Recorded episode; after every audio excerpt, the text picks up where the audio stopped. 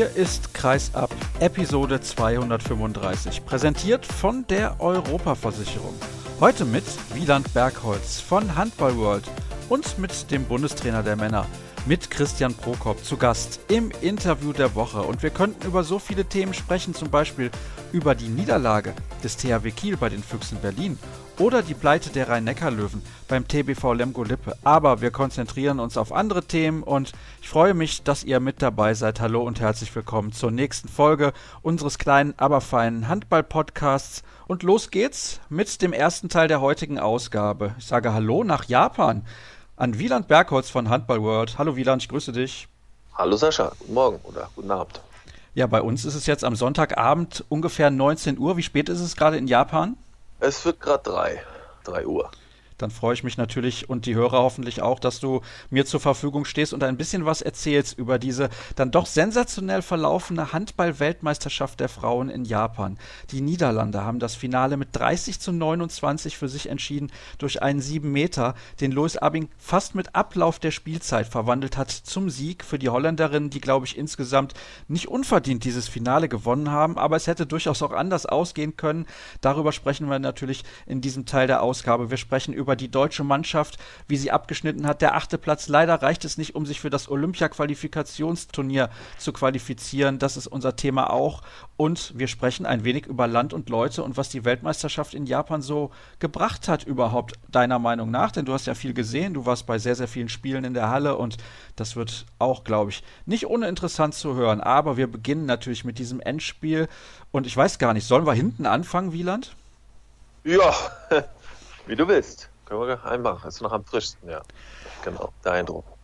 Dann lass mhm. mich eben kurz erklären, was da genau passiert ist, denn einige der Hörer werden es nicht gesehen haben. Es trug sich so zu, Spanien hatte den Ball, es stand unentschieden, ungefähr ja, 10 bis 8 Sekunden vor dem Ende wirft eine spanische Spielerin aufs Tor. Kurz zuvor hatte Spanien noch eine Auszeit genommen und wollte natürlich logischerweise die Uhr runterspielen und den Wurf erst kurz vor knapp nehmen, kam ein bisschen zu früh. Tess Wester hält den Ball Abpraller, möchte die lange Harpune werfen und eine Spanierin geht in den Block, springt ungefähr zwischen 6 Meter Raum und 7 Meter Linie ab, also vor dem Kreis, auf jeden Fall eindeutig zu sehen.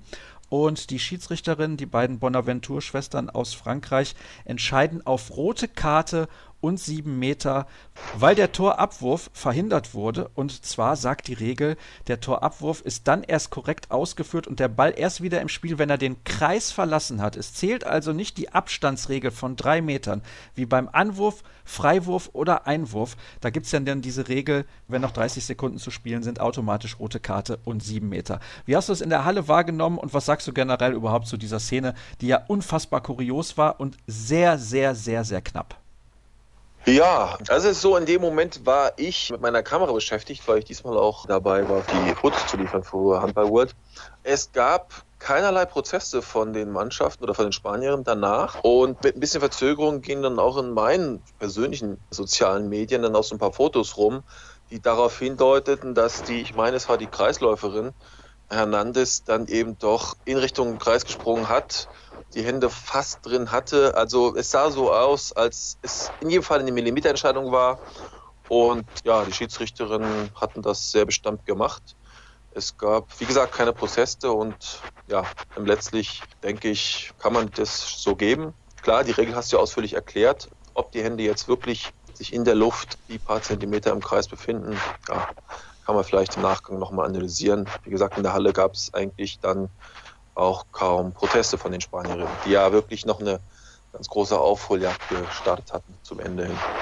Denn die Niederlande führten zwischendurch schon mit, ich gucke gerade nochmal auf meine Liste, mit fünf Toren, zum Beispiel 21 zu 16 in der 39. Minute und dann holten die Spanierinnen nach und nach auf, aber ich möchte nochmal bei der Szene selber bleiben. Also ich habe mir gerade auf Sport Deutschland TV nochmal diese letzten zwei Minuten angesehen, die kann man sich in einem einzelnen Clip anschauen, das solltet ihr auf jeden Fall auch nochmal tun und meine Tendenz ist, als sie den Ball berührt, sind die Hände der spanischen Spielerin noch außerhalb des Kreises. Aber das ist sehr, sehr schwer zu erkennen aus der Perspektive, in der die Zeitlupe gezeigt wird. Die wird nämlich von Hintertor gezeigt, also aus einer Perspektive, wo es überhaupt nichts bringt.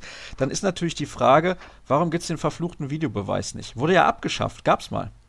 Ja, kann ich dir nicht sagen. Also wirklich war auch im Turnier nie ein Thema oder ich hatte zumindest, ich hatte auch die Gelegenheit, mit dem großen Schiedsrichterchef Ramon Gallego ja ein langes Interview zu führen, aber genau die Frage ist mir irgendwie nicht durch den Kopf gegangen, von daher kann ich es nicht sagen. War natürlich auch eine Situation, die eigentlich nie vorkommt und die dann auch noch ein WM-Finale entscheidet. Aber jetzt wollen wir der Reihe nachgehen. Spanien ist sehr gut ins Spiel gekommen, führte nach gut sechs Minuten mit 6 zu 2 und dann hat Holland direkt eine Auszeit genommen. Was lief da falsch am Anfang aus Sicht der Niederländerin? Naja, ich war ja gespannt, ob halt die Spanierinnen eigentlich ihre Glanzleistung gegen Norwegen auch im Finale zeigen könnten. Es war ja so, dass die Spanierinnen gegen Norwegen ihre, ja, wie nennt man es, ihre antizipierende Deckung sehr gut gedeckt hatten. Das heißt, waren früh genug rausgegangen, ohne eben auch die Lücken am Kreis zu groß werden zu lassen. Und das haben sie eben am Anfang sehr gut gemacht. Und ja, es hatte schon ein bisschen, ja, auch schon sagen, die Hoffnung, weil ich tendenziell bin ich ja doch immer für den Underdog und die Holländer waren schon der Turnierfavorit oder in diesem Spiel der Favorit. Ob jetzt die Niederländer da vielleicht doch nervös werden, aber ja, nach der Auszeit hat es ja dann vor allen Dingen Estebana Pohlmann, ist ja doch zum MVP des Turniers geworden, hat das Heft des Handelns in die Hand genommen, genau. Und zusammen mit Lois Abing hat sie eben dann doch für die einfachen Tore oder ja, am 1-1 durchgesetzt. Sie haben sie nicht mehr so viel im Griff gehabt. Und ja, die Spanierinnen haben dann auch nicht mehr die einfachen Kontertore gehabt. Man hat es auch gesehen bei Spanien, gerade der rechte Rückraum wurde dann relativ schnell rausgenommen. Die beiden Linkshänderinnen in der zweiten Hälfte hat der spanische Trainer dann quasi seine drei besten Rückraumspielerinnen, die Rechtshänderin Barbosa, Pena und Alicia Fernandez durchspielen lassen. Die haben das auch wirklich sehr gut gemacht. Aber das war, glaube ich, der Grund. Also Estebana Pohlmann ist für mich die Antwort auf deine Frage. Die hat mit neun Toren das Spiel, glaube ich, sehr stark dominiert. Und ich meine auch, weil sie am Ende dann, sie wurde ja dann so ab der 40. Minute, glaube ich, in Einzeldeckung genommen, Manndeckung, wenn ich es richtig in Erinnerung habe. Und da ist es ja fast noch gekippt, weil sie hat ja dann auch noch zwei, drei Fehler gemacht, hat sich auch ein bisschen aufgeregt, wie der Schiedsrichter in einer Regel. Und da dachte ich, oh, jetzt werden sie aber nervös. Und Spanien hat ja dann sensationell fast noch diese fünf Tore aufgeholt. Mit wirklich, ja, immer den gleichen Spielzügen. Ich meine, das haben die drei Rechtshänderinnen haben da durchgespielt. Dann hat die Außenspielerin, die ich eigentlich gar nicht so stark eingeschätzt hatte von den Spaniern, da hatte ich so ein bisschen die, die Schwachstelle eigentlich ausgemacht vorher, dass halt die Außenspielerinnen jetzt nicht so gut waren. Aber die hat ja dann auch noch sechs Tore gemacht, die Lopez, glaube ich. Ja, und so habe ich dann das Finale letztlich gesehen. Und ja, es war wirklich sehr, sehr knapp. Ich hatte mich fast schon auf eine Verlängerung eingestellt. Ich allerdings auch, muss ich ehrlich zugeben. Und der Grund, warum die Niederländerinnen fast noch den Sieg aus der Hand gegeben haben, du hast es gerade gesagt, lag darin, dass Estevana Pohlmann kurz gedeckt wurde und dann war es für sie relativ schwierig, noch diese 1 gegen 1 Situation zu gewinnen. Louis Abing wurde dann auch noch kurz gedeckt. Also alles lag eigentlich auf den Schultern von Jesse Kramer und hinterher dann Laura van der Heiden, als die wieder eingewechselt wurde. Und sie haben dann auch nicht mehr so gut zusammen mit dem Kreis gespielt. Dieses Kreiszusammenspiel, was du eben angesprochen hast, was Spanien im Halbfinale gegen Norwegen sehr, sehr gut verhindert hat, trotz dieser eher offensiven, aggressiven Deckung. Das hat Holland dann in der ersten Halbzeit beispielsweise sehr, sehr gut gelöst. Da kam Danik schneller zu einigen freien Würfen. Ja, ich denke eben doch, dass, dass Holland das besser gemacht hat als Norwegen. Norwegen hat ja quasi so einen kollektiven Blackout. Da es war immer der gleiche Spielzug, den sie versucht haben und da gab es keine Lösung mehr. Die Niederländerinnen haben es ja auch am Anfang über die Außen Angela Malestein sehr gut gemacht. Da hätte ich eigentlich auch erwartet, dass die ihre Vorteile auf den Außenpositionen im Spielverlauf noch weitermachen, aber irgendwie und dann kommen noch Bälle hin oder ja, die Spanier haben auch gut gedeckt und ja, letztlich, wenn man sich allein den Kader anguckt, so die Spielerinnen spielen in beiden Mannschaften, da war es am Ende keine Überraschung und ja, ich kann das nochmal wiederholen. Ich glaube, Silvana Pohlmann hat in den engen Situationen dann eigentlich einen Unterschied gemacht, glaube ich. Ja. Und eben hast du ja angesprochen, sie wurde zum MVP des Turniers gewählt. Sie hat im Halbfinale neun Treffer erzielt und sie hat im Endspiel neun Treffer erzielt. Dann kann man auch mal zum MVP gewählt werden. Los Abing ist Torschützenkönigin geworden und das zeigt auch die Klasse der niederländischen Mannschaft, wenn zwei Spielerinnen dann auch diese Einzelwertung für sich entscheiden. Ein verdienter Titel, wie ich finde, aber auch mit Stolpersteinen auf dem Weg dahin für die Niederländerinnen. Und übrigens, weil du gerade ja schon mal zweimal Norwegen erwähnt hast, Norwegen zum ersten Mal seit Einführung der Europameisterschaften in zwei aufeinanderfolgenden Turnieren ohne Medaille geblieben. Also das ist ein großer Einschnitt im norwegischen Frauenhandball und da wird man sehr darauf achten müssen, wie das in Zukunft weitergeht. Aber gucken wir noch mal ein bisschen auf das Turnier im Allgemeinen und die Niederländerinnen, die haben beispielsweise in der Hauptrunde gegen Deutschland verloren. Also Deutschland hat den Weltmeister geschlagen. So weit kann man von der Weltspitze nicht entfernt sein. Ja, ich darf noch anfügen, dass Tess Wester, glaube ich, zur Torhüterin des Turniers gewählt worden ist. Das heißt, Torschützkönigin Torhüterin und eben MVP haben sie gemacht. Und um deine Frage rauszukommen, ja, ich habe es ja gesehen, Deutschland ist nicht so weit weg, aber es fehlt halt dann doch in der Breite. Und ich meine, es ist jetzt so, dass gegen die Niederlande und gegen Dänemark hat eben Emily Bölk ihre absolut besten Spiele gemacht. Das waren auch Spiele, wo ich sie ja vorher noch nie so erlebt habe, so auf einem stabil hohen Niveau, glaube ich, deutlich dominiert. Und die Niederländer hatten eben auch, ja, man muss ja auch sehen, sie haben das Turnier mit drei Niederlagen gewonnen. Das ist ja auch ungewöhnlich. Russland hat ein Spiel gewonnen, das entscheidende im Semifinale mit genau einem Tor. Und das ist eben auch der Turniermodus. Es ist eben eine Hauptrunde, da kann man sich sowas eben auch schon leisten. Holland war ja auch aufgrund der ersten Niederlage gegen Slowenien, die fiel nicht ins Gewicht, weil die Slowenen eben nicht in die Hauptrunde gegangen sind. Deshalb haben die Niederlande mit vier Pluspunkten sind sie reingegangen, konnten sich diese zwei Niederlagen leisten. Ja, ist eben auch dem Turniermodus geschuldet. Auch nach der Niederlage gegen die Dänen war da schon einiges. Ja, hast man auch in der Mixzone schon rausgekriegt, dass das jetzt nicht so Friede, Feuer, Eierkuchen war. Da haben sich auch einige Spielerinnen schon beschwert, dass nicht genug gekämpft wurde. Und es war ja auch generell gar nicht so zu erwarten, weil der französische Trainer Emmanuel Mayonat hat ja das Amt jetzt übernommen im März. Vorher hatte er mit Helle Thompson, Norwegerin, eher kurzes Kapitel bei den Holländerinnen. Und ja, es war eben, dann haben sie sich aber aus diesem Tal, diesen zwei Niederlagen gegen Deutschland und Dänemark herausgekämpft und bei uns ging es dann halt auch abwärts. Ne? Ich meine, Deutschland, das war dann halt am Ende gegen Schweden, war der Ofen völlig aus. Und das entscheidende Spiel war eben das gegen die Serbinnen. Das hätte man, glaube ich, nicht verlieren müssen oder, ja gut, letztlich bei dem Ergebnis vielleicht schon die Frage, was man überhaupt hätte gewinnen oder verlieren müssen. Aber ja, ich sehe es eben so, dass die Breite im Rückraum nicht gegeben ist und auch die Qualität der Außen im Vergleich zu den anderen Mannschaften nicht da war. Positiv überrascht haben die Torhüterin auf alle Fälle. Aber ich denke, der achte Platz ist schon am oberen Erwartungsrahmen. Also wenn man die Turniermannschaften sieht, es gibt auch noch größere Enttäuschungen als, als das, was Deutschland gespielt hat oder am Ende gespielt hat. Wenn man an die Dänen denkt oder Ungarn, ich glaube, die Breite des Kaders hat es dann für nicht mehr reichen lassen, auch wenn es wirklich haucheng war am Ende also bei Frankreich, ne? Die sind Welt- und Europameister ja. gewesen und sind auf dem 13. Platz gelandet. Deutschland auch noch vor Rumänien, sicherlich auch eine Mannschaft auf Augenhöhe. Ungarn auf Platz 14 ins Ziel gekommen. Also generell ist dieser achte Platz nicht schlecht. Es ist halt nur unglaublich ärgerlich, wenn man sieht, wie knapp man diesen siebten Platz verpasst hat. Also jetzt mal unabhängig davon, wie man gegen Schweden dann das Spiel um Platz 7 halt bestritten hat. Da hatte man gar keine Chance und du hast es gerade auch schon gesagt, die Kraft war einfach weg bei der deutschen Mannschaft, weil natürlich auch wegen der fehlenden Breite im Kader zu viel Last auf den Schultern von Emily Bölk gelastet hat. Also Xenia Smits, die verletzt leider nicht mit dabei war, das wäre eine ganz, ganz wichtige Hilfe gewesen für das DHB-Team.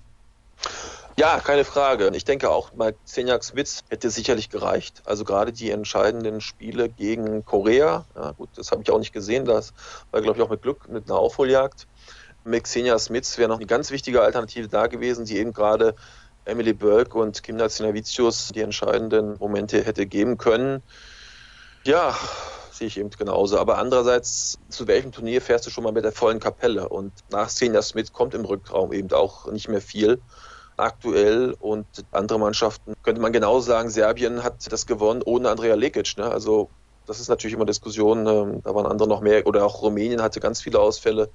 Ja, aber sicherlich mit Xenia Smith hätte es reichen können. Wobei man eben auch sagen muss, dann hätte es ja wahrscheinlich gereicht, also es hätte ja wahrscheinlich für den Titel gereicht, sondern für ein Qualifikationsturnier. Und auch das hätte man erstmal gewinnen müssen. Von daher, ich denke mal, es ist vielleicht eine kleine verpasste Chance, die Medienaufmerksamkeit so ein bisschen hochzuhalten.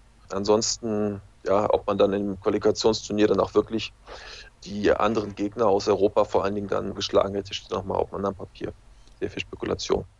Natürlich, also das wissen wir nicht, ob Deutschland es da geschafft hätte, zumal man dieses Turnier nicht hätte austragen dürfen, weil die Männer schon ein Turnier für Olympia als Qualifikationsturnier ausrichten und das darf man dann nicht bei den Männern und bei den Frauen machen. Worauf ich hinaus wollte auch noch, ist natürlich jetzt die Frage, was bedeutet dieser achte Platz final für die deutsche Mannschaft, unabhängig davon, dass man Tokio 2020 verpasst hat? Also ich denke, erstmal ist ganz wichtig, dass mit Henk Gröner der Vertrag verlängert wurde weil es hat mir dann auch die Genia ja bestätigt, also in dem Interview. Sie hatten ja seit 2012, glaube ich, vier oder fünf Trainer, wenn man Mike Nowak noch dazu zählt in der kurzen Episode. Und mit Henk Gröner ist er jetzt erstmal 2022 verlängert worden und ich glaube, er macht einen guten Job. hat ein gutes Feedback, gutes Standing in der Mannschaft und ich denke, das ist erstmal am wichtigsten. Ansonsten ist ja im Vergleich zur Europameisterschaft letztes Jahr kein so großer oder beziehungsweise zur letzten WM, als noch Spielerinnen wie Anna Lörper mitgespielt haben, kein Umbruch zu erwarten. Ich glaube, es ist keine Spielerin jenseits der 30. Die Mannschaft kann in dieser Konstellation sicherlich noch ein, zwei Turniere spielen. Das, denke ich mal, ist das Wichtigste. Jetzt heißt es jetzt wieder mal ein Jahr zu warten auf die nächste Europameisterschaft. In zwei Jahren ist Spanien die WM.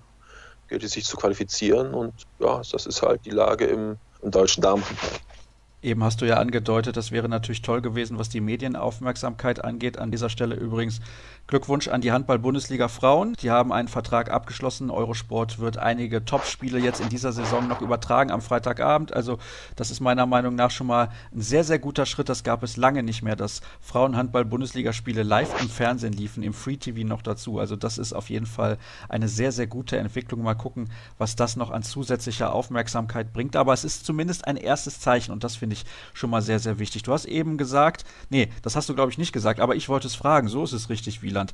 Emily Burks Vertrag läuft ja aus nach der Saison beim Thüringer HC und ich bin der Meinung, gerade so eine Spielerin muss eigentlich den Schritt ins Ausland gehen, damit sie immer Champions League spielt. Siehst du das genauso wie ich? Ja, absolut. Ich denke, das gilt eigentlich für jede deutsche Spielerin. Wenn man sieht, dass eben Wiedigheim in dieser Saison, ich glaube, in der Champions League Vorrunde einen Sieg errungen hat, dann ist das ja eigentlich unerlässlich. Und ich würde mich sehr, sehr wundern, wenn Emily Blöck in der Bundesliga bleibt. Das gleiche gilt für Dina Eckerle, deren Vertrag läuft auch aus, die sich ja auch hier ins Rampenlicht gespielt hat. Ich glaube, es war ihr zweites Turnier ohne Clara Woltering. Und da waren schon sehr, sehr gute Spiele dabei. Also hat sicherlich zu den Top 5 Torhüterinnen dieses Turniers gehört. Und aus meiner persönlichen Empfinden, ich war ja mein erstes richtiges Damenturnier, ich habe nur die U21 gesehen, ist die Wichtigkeit der Torhüterin nochmal wichtiger als bei den Männern, weil einfach die, die Diskrepanz so eklatant ist, wenn man sich gesehen hat, wie Mannschaften wie Korea, auch eigentlich super Spielermaterial, aber eben überhaupt keine Qualität im Tor. Und deshalb ist eine wichtige Torhüterin für uns schon wichtig. Und Dina Eckerle steht an, Emily Bölk und ja, generell, die Bundesliga steht habe neulich noch kurz vorm Turnier Statistik gesehen, irgendwo unter den ersten sieben Plätzen ist sie nicht aufgetaucht. Also ich schätze mal, die Bundesliga ist im, im Ranking. Geht ja mal nach dem Europacup, irgendwo Platz acht. Und ja, es war auch die interessante, wenn man sich das mal anschaut, wo die ganzen Finalteilnehmerinnen ihre Spielerinnen haben, dann ist es ja so, dass die deutschen Bundesligaspielerinnen schon ganz gut vertreten waren. Also, also generell im Turnier, also bei den Spitzenclubs von Bietigheim und THC. Aber die Spanierinnen, die spielen fast alle, also sehr viele spielen halt in Rumänien in der Liga. Oder die Holländerinnen, die halt den Schritt dann halt ganz früh machen, weil sie auch keine Alternative haben, über die deutsche Bundesliga zu den Champions League Club in Europa. Und das macht dann am Ende des Tages den Unterschied aus, warum die Qualität dort vorhanden ist, auch in den wichtigen und engen Spielen immer noch die Nerven zu behalten. Zumindest meiner Meinung nach. Lass uns ein bisschen allgemein noch über das Turnier sprechen. Das war ja schon eine interessante WM in Japan ausgetragen. Und wie war eigentlich die Resonanz so vor Ort? Wie hast du das erlebt? Naja, man merkt schon, dass es in Japan gibt es nicht den typischen Handballfan. Also ich glaube auch die J-League, das ist ja so eine auch eine Halbprofi-Mannschaft, also von Werksmannschaften wo die Spielerinnen arbeiten gehen und ich glaube nicht, dass die viele Zuschauer haben. Trotzdem haben es die Japaner wirklich sehr intelligent gemacht, weil sie eben zumindest in den Nachmittagsspielen immer aus der ganzen Region Mittelschüler und Oberschüler, also so zwischen 13 und 17-jährige Schulklassen in die Hallen gebracht haben und die haben sich auch wirklich ganz liebevoll darauf oder ja ganz intensiv darauf vorbereitet. Da waren so quasi jede Schule für dieses Spiel ihre Mannschaft bekommen und die haben dann, ich habe es gesehen, als Deutschland gegen Frankreich gespielt hatte, da haben die, da haben die quasi die französische Nationalhymne in japanischer Umschrift, also sie konnten ja nicht mal die, also diese, diese lateinische Schrift benutzen, sondern die japanische. Und damit das so vom Sound her einigermaßen funktioniert und haben sich da, haben mir noch Bilder gezeigt, zweimal da in der Schulaula getroffen, um die Hymne einzusingen. Dann haben sie noch selbstgemachte Plakate. Also es gab auch, die Organisationen haben es ganz gut gemacht. Einige Mannschaften haben die dann zum Training, Schulklassen gehabt und es gab Begegnungen. Also, und da war auch richtig gut Stimmung, wenn die Schulklassen drin waren. Ansonsten, ja, interessanterweise gab es dann auch sehr viele Rentner. Das war dann oft von den Sponsoren des Turniers, so ja, ehemalige Firmenmitglieder, die haben nochmal ein Ticket bekommen. Ansonsten ist es natürlich klar, dass am Nachmittag in Japan da die arbeitende Bevölkerung sich nicht Zeit für ein Turnier nimmt. Es war aber schon wichtig für Kumamoto das gemerkt. Also im Radio kam da immer täglich Berichterstattung. Also für die Region hier war das Turnier schon sehr wichtig und waren auch die Leute sehr stolz drauf. Sehr viele Freiwillige. Und ja, die Finals waren dann auch ausverkauft. Gestern und heute hat man eben gesehen am Wochenende, da hat sich dann eben auch die japanische Normalfamilie mal als Höhepunkt Zeit genommen und ist dann in die Familie reingekommen. Und ansonsten, glaube ich, kann man ja generell sagen, ich meine, wenn man jetzt nicht gerade über Skandinavien, Deutschland oder ja, viel mehr bleibt ja nicht Frankreich, Ungarn trägt, dann ist halt jede WM eigentlich in Bezug auf das Zuschauerinteresse eine Sache, die du eigentlich nur sehr schwer füllen kannst. Und von daher habe ich, glaube ich, die Japaner das schon sehr, sehr intelligent und auch gut gemacht. Wie hast du denn sonst generell da Land und Leute erlebt? Japan ist natürlich schon gerade für Europäer ein bisschen exotisch, um es mal so zu formulieren. Die haben schon ihre eigene Kultur. Muss man sich auch erstmal mit zurechtfinden. Wie war das für dich auch beim Reisen? Wo hast du gelebt? War das sehr teuer und so weiter und so fort? Wie hast du das geregelt? Naja, also ich habe 1996 mal in Kyoto studiert. Ich habe mal einen, so einen Mixstudiengang gemacht mit Japanisch und Wirtschaft. Das heißt, ich beherrsche die Sprache noch ganz gut und das war auch ein Anreiz für mich auch diesmal das komplette Turnier mitzunehmen. Ich war, glaube ich, von den 16 Tagen 14 Tage hier und ja, im Vergleich zu vor 20 Jahren, so rein reisetechnisch, ist es schon mal gut, dass der Yen in den letzten Jahren deutlich schwächer geworden ist. Das heißt, das Preisniveau ist durchaus mit den Deutschen zu vergleichen. Ich habe auch sehr früh gebucht, ein schönes altes japanisches Haus über Airbnb für nicht sehr viel Geld mit einem befreundeten Fotografen aus Argentinien geteilt. Hat den Nachteil, dass es ein bisschen kalt ist, weil nicht so gut isoliert sind, aber ja, es ging dann auch mit der Aircondition auf Heizung gestellt und habe mir dann auch noch den Führerschein übersetzen lassen, damit ich hier mit dem Mietwagen ganz gut durchkomme, weil bei den verschiedenen Hallen, die ja doch recht weit auseinander oder ja, für die Region ist es eigentlich nah, aber man braucht ja doch schon von der Halle zur Halle und also nur auf den Medienshuttlebus, da wäre ich doch deutlich unflexibler geworden.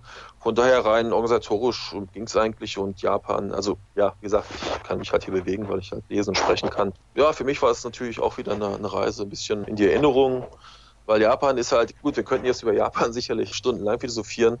Was mich halt in Japan immer wieder fasziniert, ich war jetzt nach dem Studium noch zweimal hier, es ist halt ein Land, was so völlig in sich ruht und wo, ja, wo sich oberflächlich gesehen vielleicht schon was ändert, aber wenn man mal so guckt in das Verhalten der Menschen, die Kultur, das ist ganz, ganz tief verwurzelt. Das, das, das ist, glaube ich, so das Faszinierende für mich, dass sich das nicht ändert. Ich meine, du gehst nach 20 Jahren hier in den 24-Stunden-Shop und weißt genau, in der Ecke liegt ein deutscher Baumkuchen, den du mal brauchst, wenn dir halt nicht so viel nach japanischem Essen wieder ist.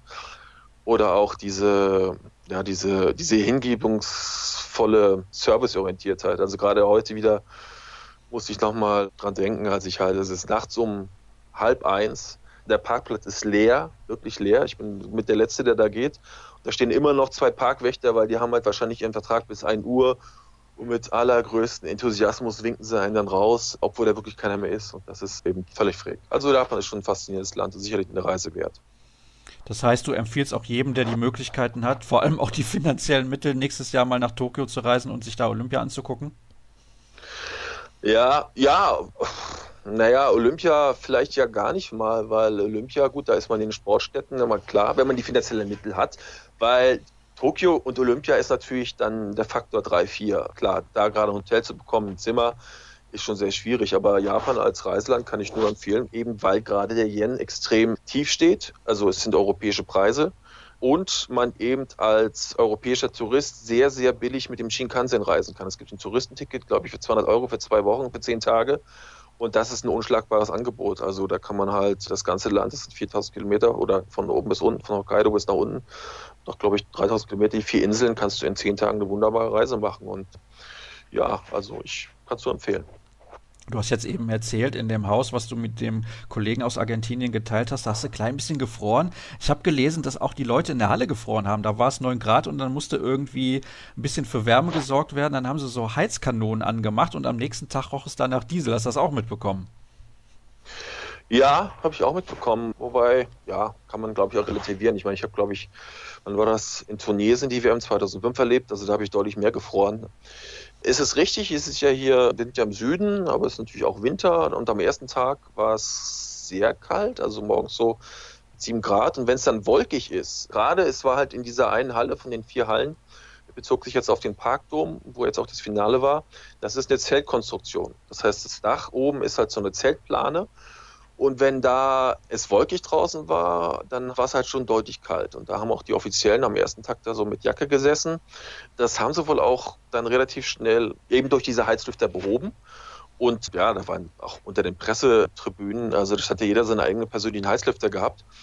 Also es hat schon nach Diesel gerochen, allerdings jetzt nicht so extrem. Nur Japaner sind natürlich schon sehr, sehr sensible Menschen und man hat es ja dann auch gesehen, wenn man mal auf die Tribünen geguckt hat, da haben ja ganz viele Japaner haben ja diese, diese weißen Masken. Ne? Und das ist natürlich auch, habe ich dann gesehen, äh, was ist, normalerweise haben sie es ja immer nur, wenn sie Husten haben oder so, nicht wegen dem Smog.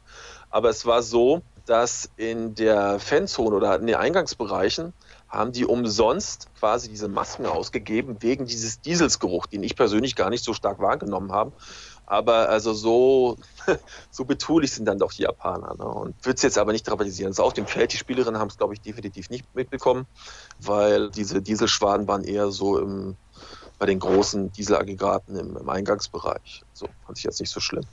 Na, wenn das Greta Thunberg mitbekommt, das kann natürlich was werden. Japan übrigens als Gastgeber auf dem zehnten Platz ins Ziel gekommen, vor Südkorea, vor Rumänien, vor Frankreich, vor Ungarn. Und Ungarn übrigens hat ein Trainerproblem. Kim Rasmussen, der ist wohl auf einer Pressekonferenz völlig ausgerastet. Ich weiß nicht, warst du zufällig bei dieser Pressekonferenz? Die IHF hat ihn nämlich gesperrt. Ich habe leider bislang nicht herausfinden können, wie lange diese Sperre gilt. Übrigens aktuell auf der IHF-Webseite noch kein Bericht zum Finale. Auch ein bisschen erstaunlich. Aber kannst du ein bisschen bisschen was zu sagen zu dieser Personalie Kim Rasmussen und seinem Ausraster bei der Pressekonferenz?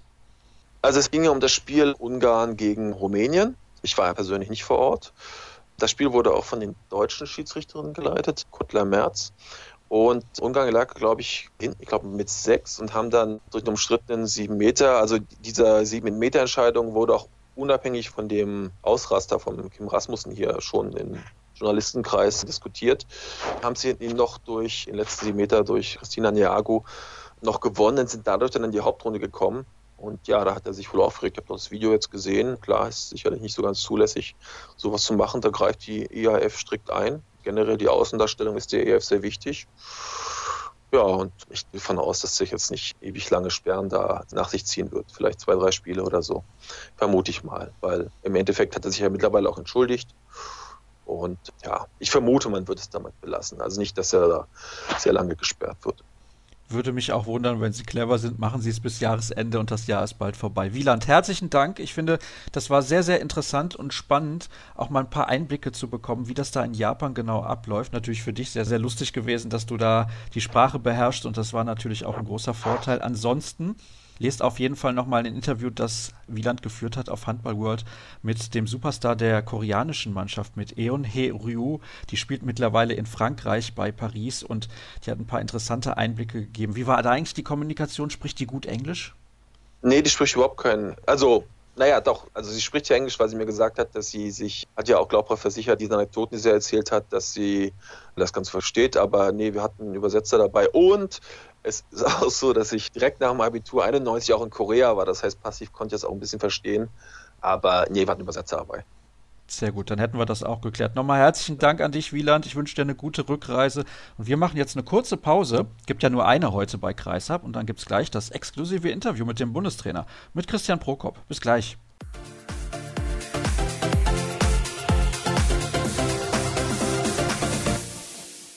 Wir kommen in der heutigen Sendung noch zum Interview der Woche und ich freue mich sehr, dass er sich Zeit genommen hat, denn ich weiß, er hat viel zu tun. Die Vorbereitungszeit zur Europameisterschaft 2020 ist schon längst gestartet. Der Bundestrainer ist in der Leitung, Christian Prokop. Hallo Christian, ich grüße dich. Hallo, ich grüße dich. Du kannst es natürlich nicht wissen, aber eben im ersten Teil der Sendung war die Frauen-WM in Japan das Thema. Wenn wir diesen Teil der Sendung aufzeichnen, dann wissen wir natürlich noch nicht, wohin die Reise der deutschen Frauen geführt hat. Aber hast du auch mal reingeschaut, was die Mädels so treiben? Ja, ich habe mir das ein oder andere Spiel angucken können. Ein sehr toller Auftritt von der deutschen Handballnationalmannschaft der Frauen. Also begeisternd vom Teamgeist, mit sehr viel Spielfreude, auch Leichtigkeit sind sie unterwegs, haben eine tolle Torhüterin oder ein Torwart gespannt und ja, präsentieren sich in einer fantastischen Form. Kann so weitergehen. Das haben wir dann eben im ersten Teil, wie gesagt, besprochen, weil wir dieses Gespräch ein wenig vorher aufzeichnen. Wäre auch mal ganz angenehm für dich als Bundestrainer der Männer, sofern ab der kompletten Aufmerksamkeit von Handball Deutschland in Japan so ein Turnier zu spielen, wo man nicht ganz so unter Beobachtung steht. Oder glaubst du, das würde am Druck und den Erwartungen generell gar nichts ändern?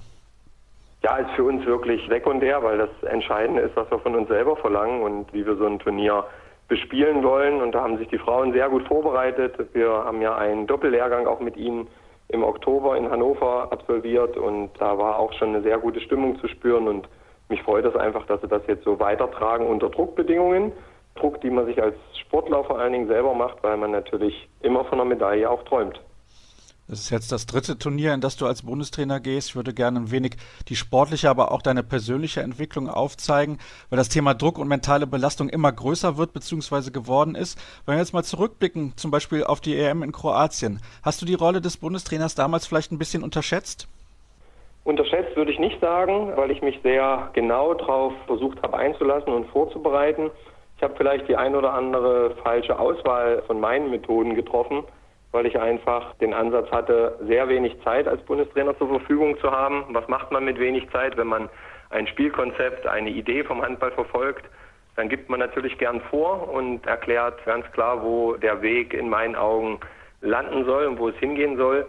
Und das sind verschiedenste kleine Dinge gewesen, wo die Ansätze nicht zur optimalen Leistung der Mannschaft geführt haben, weil man natürlich auch das, was vorher gut gelaufen ist, beziehungsweise auch arrivierte Spieler, die mit sehr viel Erfahrung ausgestattet sind, einfach dort zu sehr übergangen wurden und wir nicht das Optimum in der kurzen Zeit herausgeholt haben. Aber ich war dankbar auch für die zweite Möglichkeit der Heimweltmeisterschaft, weil wir auf dem Weg zur Heimweltmeisterschaft ganz viel positive Dinge entwickelt haben, die jetzt aber auch weitergehen sollen. Hast du dich, das hört sich zumindest so an, danach sehr hinterfragt und diese Erfahrung damals hat die dich ein bisschen verändert vielleicht sogar? Sie hat mich zumindest in dem Beruf als Bundestrainer besser ankommen lassen. Also ich fühle mich aktuell sehr wohl, habe auch sehr viel Zuversicht, auch wenn ich weiß, dass viele Nationen stark besetzt sind und wir nahezu am Optimum spielen müssen, um unsere selbst gesteckten Ziele zu erreichen. Aber ja, es hat einiges an Veränderungen mitgebracht in der Persönlichkeit, aber auch in der handballerischen Ausrichtung, in der handballerischen Weitsicht, weil man es ja zum Teil leider selbst erleben musste erst, was Verantwortung dieser Beruf mitbringt, um es dann nochmal besser zu machen. Und das haben wir zusammen gezeigt. Aber wie gesagt, wir haben es nicht vollendet beim Heimturnier. Nach einer starken Vor- und Hauptrunde sind wir leider mit zwei Niederlagen aus dem Turnier raus. Und das ist weiter unser Antrieb. Aber das hat jetzt nicht das Bild der WM 2019 getrübt, diese zwei Niederlagen am Ende. Denn generell war das ja ein sehr positives Turnier. Das sehe ich auch so. Das merken wir auch bei verschiedensten Sympathien, die uns entgegengebracht werden, vom Interesse an der Handballnationalmannschaft, was sehr groß ist. Dass wir einfach mit der Art und Weise, wie wir durch Vor- und Hauptrunde auch gegangen sind, wie wir als Team zusammenstanden und neben Verantwortung und Kampf, aber ganz viel Spielfreude auch reingebracht haben, konnten wir unsere Fans begeistern. Aber die Fans sind natürlich auch in Deutschland einmalig. Das war Wahnsinn, was uns von der Unterstützung dort getragen hat in den Hallen. Und das wird jetzt halt eine andere Herausforderung, in drei Ländern auswärts mehr oder weniger zu sein und trotzdem das Ziel zu haben, die gleiche Art und Weise an Emotionalität, an handballerischem Können auf das Parkett zu bringen. Aber wie eingangs gesagt, wir haben gegen Frankreich dann auch in unseren Augen sehr unglücklich verloren, haben leider dann auch im Nachgang des Turniers nichts um den Hals hängen, nichts Handfestes als Belohnung. Und das macht einfach sehr viel Hunger auf mehr und das wollen wir jetzt im Januar nutzen. Da sprechen wir dann gleich drüber. Ich habe noch eine oder zwei Fragen, was diese WM dann im letzten Jahr, nee, in diesem Jahr natürlich angeht. So lange ist es zwar schon her, aber trotzdem, es war noch im Jahr 2019. Bist du, weil du eben gesagt hast, du hast dich verändert, deutlich anders an diese Aufgabe Heim-WM rangegangen? Denn klar, eine EM ist eine EM, also die in Kroatien ist ein wichtiges Turnier gewesen, gar keine Frage, aber eine WM im eigenen Land ist ja das Maximum an Druck, was man erleben kann. Ich bin anders rangegangen, um die optimale Leistung meiner Mannschaft herauszukitzeln. Und das hat zum einen bei mir und zum anderen natürlich in verschiedenen Methoden begonnen, die wir über das Jahr bis zur Heim-WM vollzogen haben. Das, das ging los bei der Kommunikation, dass wir sehr wenig Zeit über das Jahr, muss man sich vorstellen, einfach zusammen verbringen. Die Spieler ja meistens ihren ersten Trainer in den Vereinen einfach haben und da ist ein regelmäßiger Austausch über Besuche, über ein gemeinsames Mittagessen, über Telefonate, aber auch WhatsApp und E-Mail kontinuierlich ganz wichtig. Und das ist sicherlich nicht ganz so leicht bei einem relativ großen und breiten Kader. Das muss man sich gut überlegen, wie man das handelt. Aber eine regelmäßige Kommunikation verschafft einfach auch in der lehrgangsfreien Zeit eine große Vertrautheit. Und dadurch war zum einen unsere Vertrautheit und unsere Stimmung bei Lehrgangsstart schon eine ganz andere.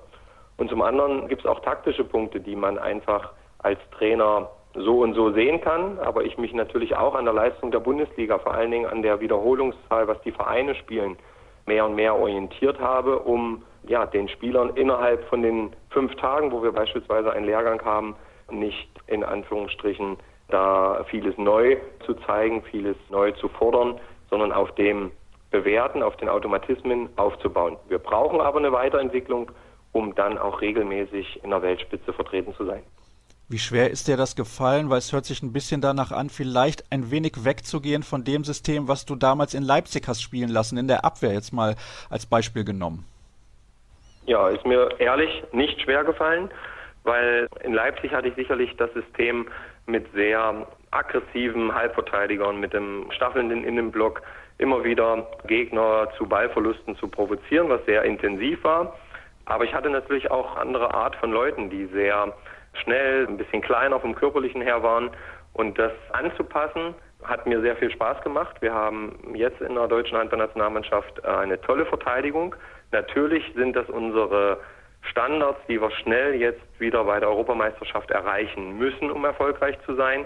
Aber wir spielen eine der stärksten Verteidigungsreihen international. Ob das eine sehr clevere, aber auch natürlich aggressiv, aber fair arbeitende 6-0-Abwehr ist, ob das eine offensivere Variante im 3-2-1-System ist, das sind alles Dinge, die Deutschland dort auszeichnen, wo wir uns im Normalfall keine Sorgen machen müssen.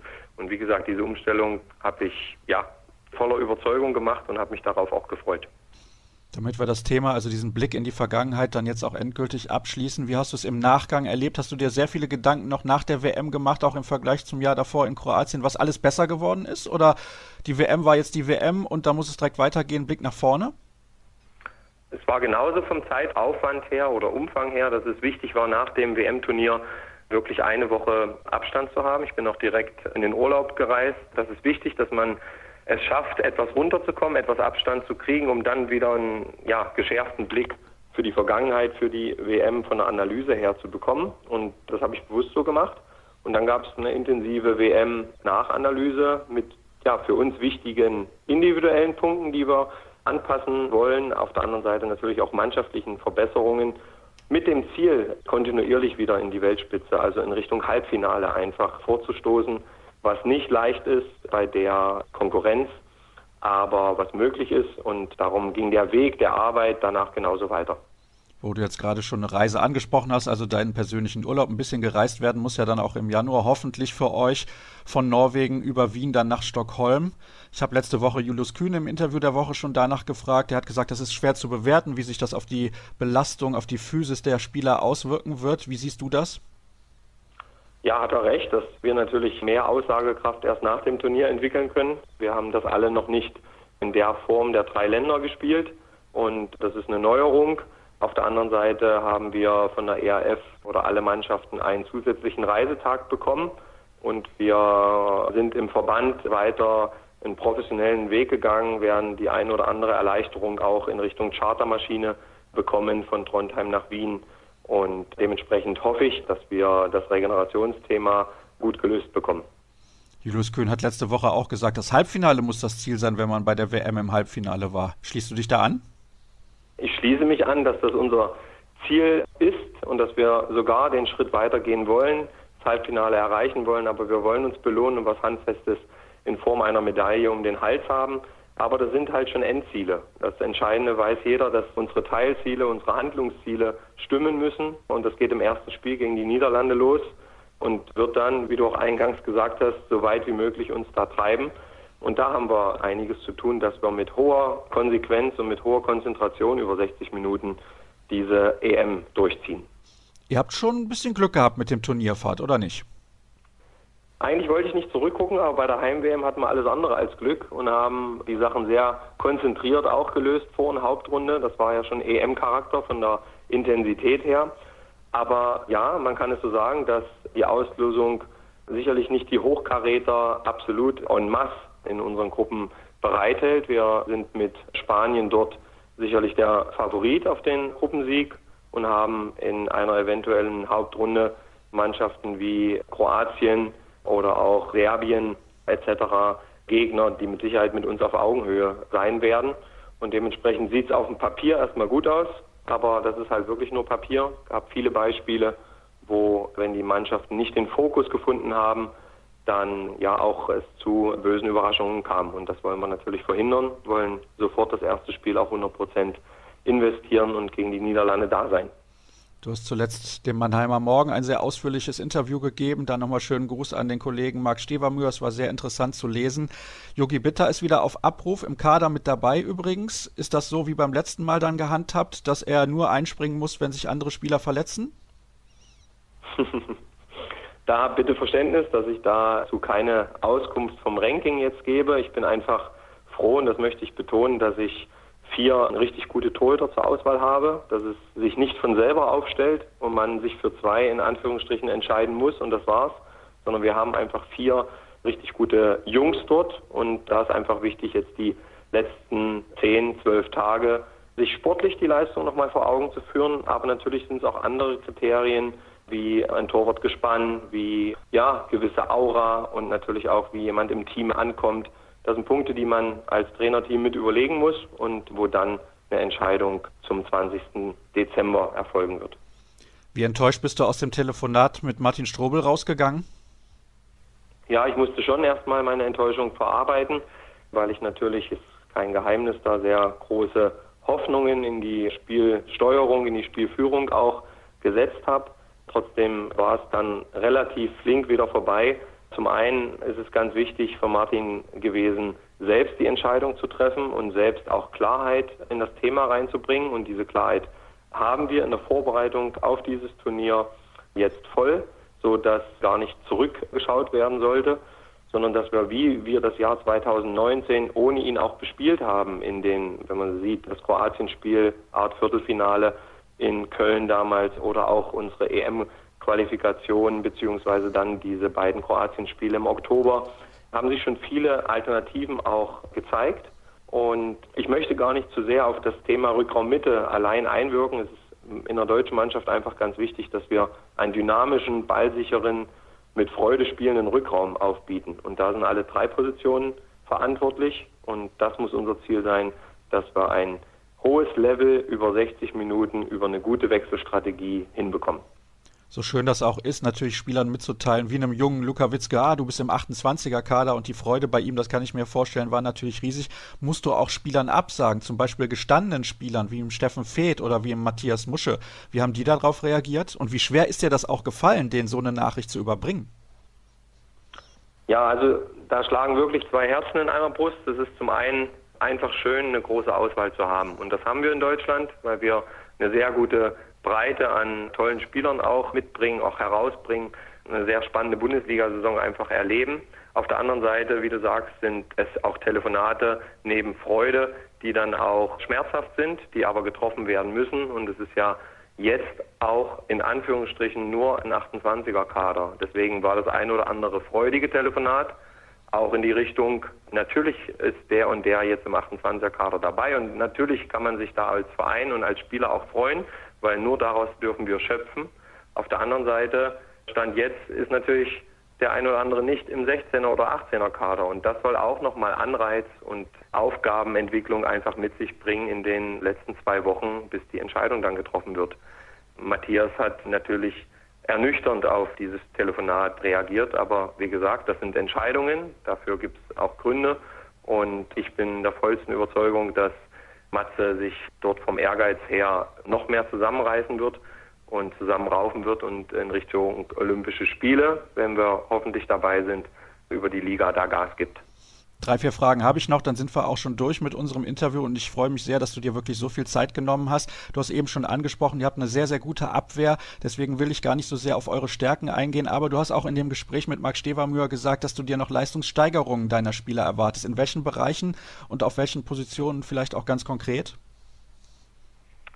Ja, es ist kein Geheimnis, dass wir Spieler haben, die über Weltklasse-Format, wenn man das so betiteln möchte, verfügen und das auch eindrucksvoll Woche für Woche abrufen. Ob wir unseren Kapitän nehmen mit Uwe, der eine fantastische Entwicklung in den letzten zweieinhalb, drei Jahren in der Persönlichkeit als auch in der sportlichen Konstanz, im Mitreisen der Mannschaft, der Fans einfach eindrucksvoll zeigt. Da mache ich mir gar keine Sorgen. Da freue ich mich auf den 2. Januar und unser Wiedersehen. Oder auch oft erwähnt Hendrik Pekeler, Patrick Winczek, Janik Kohlwacher. Sind alles Leute, wo sich andere Nationen natürlich gern nachsehnen. Solche Typen, solche kompletten Spieler und auch Persönlichkeiten in ihren Reihen zu haben. Aber wir haben auch Positionen, wo wir nicht Weltspitze sind, wo wir auch in der Bundesliga im mittleren Bereich einfach spielen.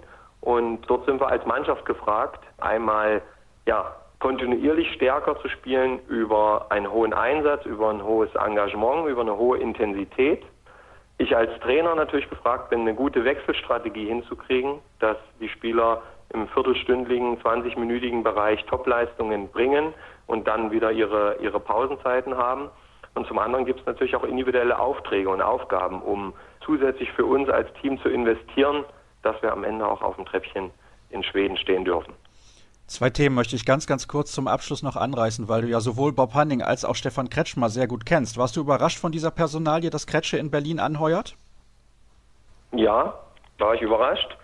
Aber es spricht für beide Persönlichkeiten, dass einfach Überraschungen ihre Handballwelt immer wieder prägen. Und Bob ist natürlich strategisch auch ein klasse Denker, der weiß auch mit Heine, der Berlin verlassen wird in Richtung Melsungen, auch eine große Strahlkraft einfach in so einem Hauptstadtclub geht und neben den Spielern er jetzt mit Kretsche einfach ja, diese Lücke auch schließt und finde ich strategisch ein klasse Schachzug.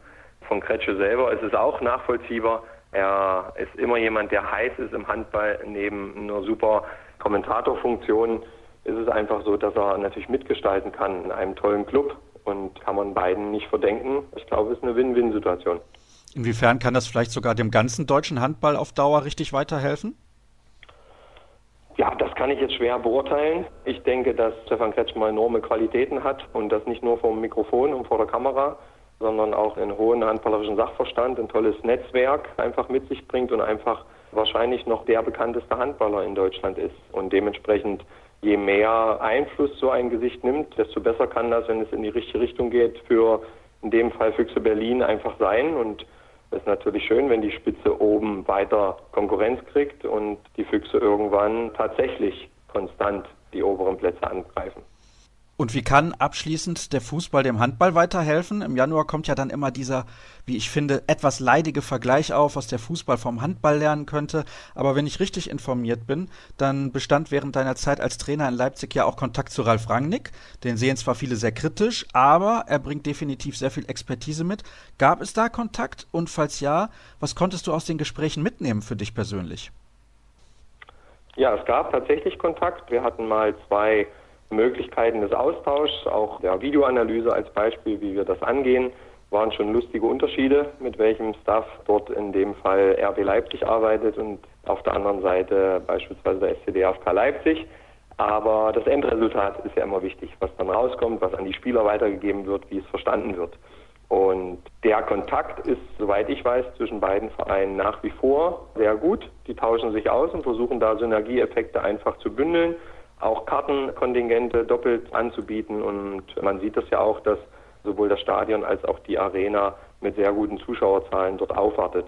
Ansonsten ist es schwierig, dort eine Allgemeinaussage zu treffen. Es wird auch für unsere Medienlandschaft einfach, und das sagte ich schon mal, die Hoffnung bestehen und die Wichtigkeit, unsere breite, tolle Sportlandschaft in Deutschland mehr Beachtung zu schenken, dort einfach noch mehr zu zeigen.